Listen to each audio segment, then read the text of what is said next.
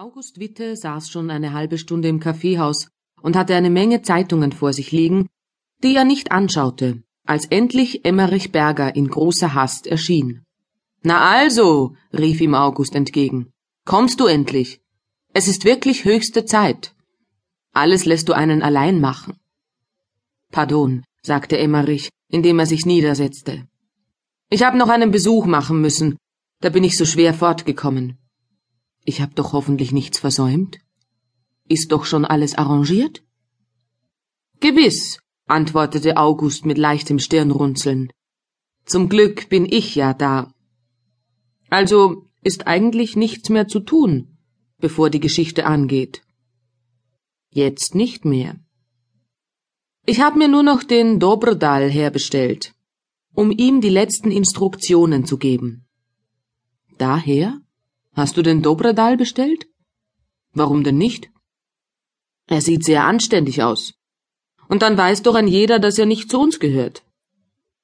Emmerich nickte zustimmend, dann fragte er, was ist denn mit den Lorbeerkränzen? Sind schon ins Theater geschafft. Na, da ist ja alles in schönster Ordnung. Und außer uns weiß keiner was davon, nicht wahr? Niemand. Dem Fred werden wir es allerdings noch sagen, weil er ja mit uns in die Loge geht. Emmerich schüttelte den Kopf. Glaubst du nicht, wir sollten den Fred auch lieber überraschen? Ja, warum denn? Weißt, ich mein nur, der Fred ist manchmal so komisch. Der ist am End dagegen. Da kann ich ihm nicht helfen. Wir werden uns wohl noch einen Spaß erlauben dürfen. Und die Verantwortung haben doch wir allein, was? Freilich, du allein. Jawohl, ich allein. Auf so einen originellen Einfall wär sowieso keiner von euch gekommen. Freilich, lächelte Emmerich. Aber irgendwie steckt die Blandini dahinter. Da möcht ich darauf wetten. Und zwar glaub ich, in diesem Augenblick begegnete er einem strengen Blick Augusts, und statt weiter zu sprechen, neigte er verlegen den Kopf hin und her, warf ein Stück Zucker in den Kaffee und begann leise zu pfeifen.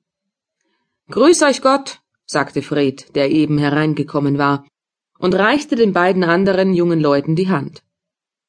Ich danke dir sehr für das Logenbillet, wandte er sich zu August. Nur möchte ich mir die Frage erlauben, warum gehen wir denn noch einmal in diese irrsinnige Operette? Wirst gleich hören, erwiderte August. Da ist übrigens der Herr Dobredal. Wer? fragte Fred. Sie, Markeur, rief August. Sehen Sie den Herrn, der dort beim Billard steht und grad den Franz was fragt? Rufen Sie ihn zu uns her. Dobredal? wandte sich Fred fragend an Emmerich. Was bedeutet das? Wer ist Dobredal? Emmerich wies mit den Augen auf den Herrn, welcher vom Kellner an den Tisch der jungen Leute gewiesen wurde und eben hinzutrat und sich verbeugte. Es war ein kleiner Mann in braunem Menschikow und mit einer Pelzmütze. Ein Zwicker baumelte ihm vorn an der Bande hin und her. August nickte ihm herablassend zu. Guten Abend, Herr Dobredal. Lassen Sie sich vielleicht etwas geben? Oh, es ist nicht notwendig. Also nehmen Sie Platz. Bin so frei. Ich habe Sie gebeten, ins Kaffeehaus zu kommen, damit wir noch ein letztes Mal. Aber wollen Sie sich nicht doch etwas geben lassen? Da ist grad der Kellner. Bringen Sie mir eine Melange, sagte Herr Dobredal und nahm die Pelzmütze ab, die er auf den Tisch legte. Emmerich nahm sie vorsichtig in die Hand und legte sie auf einen Sessel. Danke sehr, sagte Herr Dobrodal. Also, begann August aufs Neue. Wie viele Leute haben Sie drin? Vierzig und gut verteilt. Auch im Parkett? Natürlich. Mit der Galerie allein machen wir nichts. Das Parkett ist doch das Wichtigste. Und sehen Sie die Leute noch, bevor die Sache angeht?